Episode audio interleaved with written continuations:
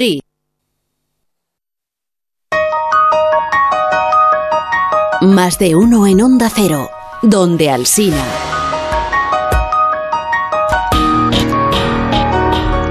Si Cancho también trabaja en jornada Hombre. festiva.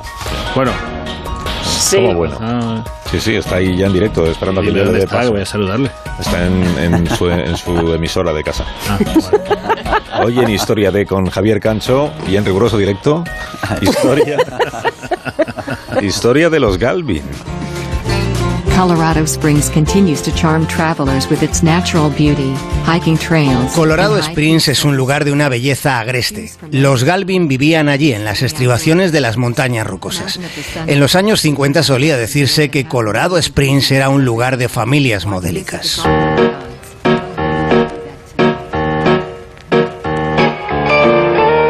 Don Galvin, el padre, era un oficial de la Fuerza Aérea de los Estados Unidos. La madre, Mimi, procedía de una adinerada familia de Texas. Los Galvin tenían 12 hijos. Don fue nombrado padre del año en 1965 en su comunidad vecinal. Mimi cosía ella misma la ropa de sus 12 chiquillos. Su laboriosidad era de un ímpetu imperturbable. Los Galvin parecían encarnar el sueño americano, con una especie de sonrisa sistemática en cada encuentro con la vecindad.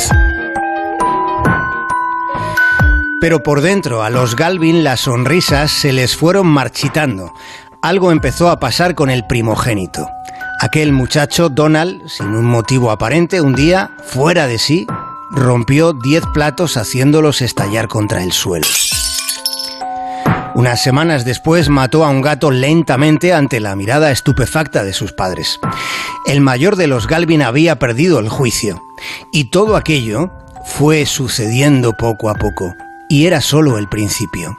La familia con el transcurrir de los años fue involucrándose en un desfile cotidiano de desatinos caóticos y espantosos. De los doce hijos, seis enloquecieron. A los Galvin les dijeron que tenían seis esquizofrénicos en casa, seis enfermos con una enfermedad que nadie entendía, ni los médicos, ni los investigadores, y mucho menos ellos mismos. Los Galvin. Hazy, let me see your cornbread. Era un día de acción de gracias. La mesa familiar había sido preparada con ese tipo de esmero tan meticuloso. Era el penúltimo intento de normalidad al que aspiraba Mimi. Pero al cabo de cinco minutos, la mesa acabó del revés, con las patas hacia el techo. Los padres estaban sobrepasados, paralizados, mientras los otros hermanos buscaban vías de escape, preguntándose en secreto a ellos mismos si serían los próximos en caer, los siguientes en enloquecer. Para los Galvin fueron años de delirios, gritos y hospitalizaciones. También fueron años de terrores, de los más horripilantes. Uno de los seis enfermos violó a sus dos hermanas. Los Galvin sufrieron un infierno doméstico constante, pero también padecieron la falta de respuesta de la medicina. La larga incomprensión de la esquizofrenia por parte de la comunidad médica es de un modo indiscutible una historia de fracaso persistente. Durante un tiempo se culpó a las madres, se las señaló como la causa de la enfermedad.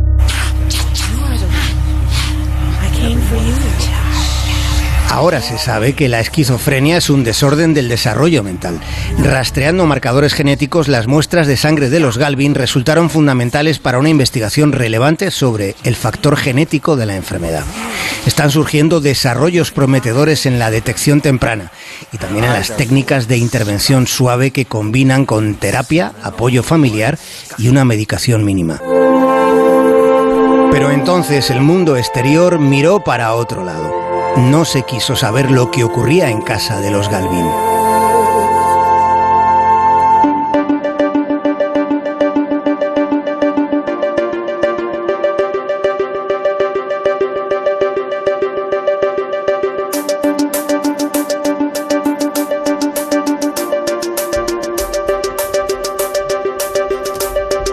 Ahora sí. Ahora sí os tengo que despedir porque tendréis cosas que hacer.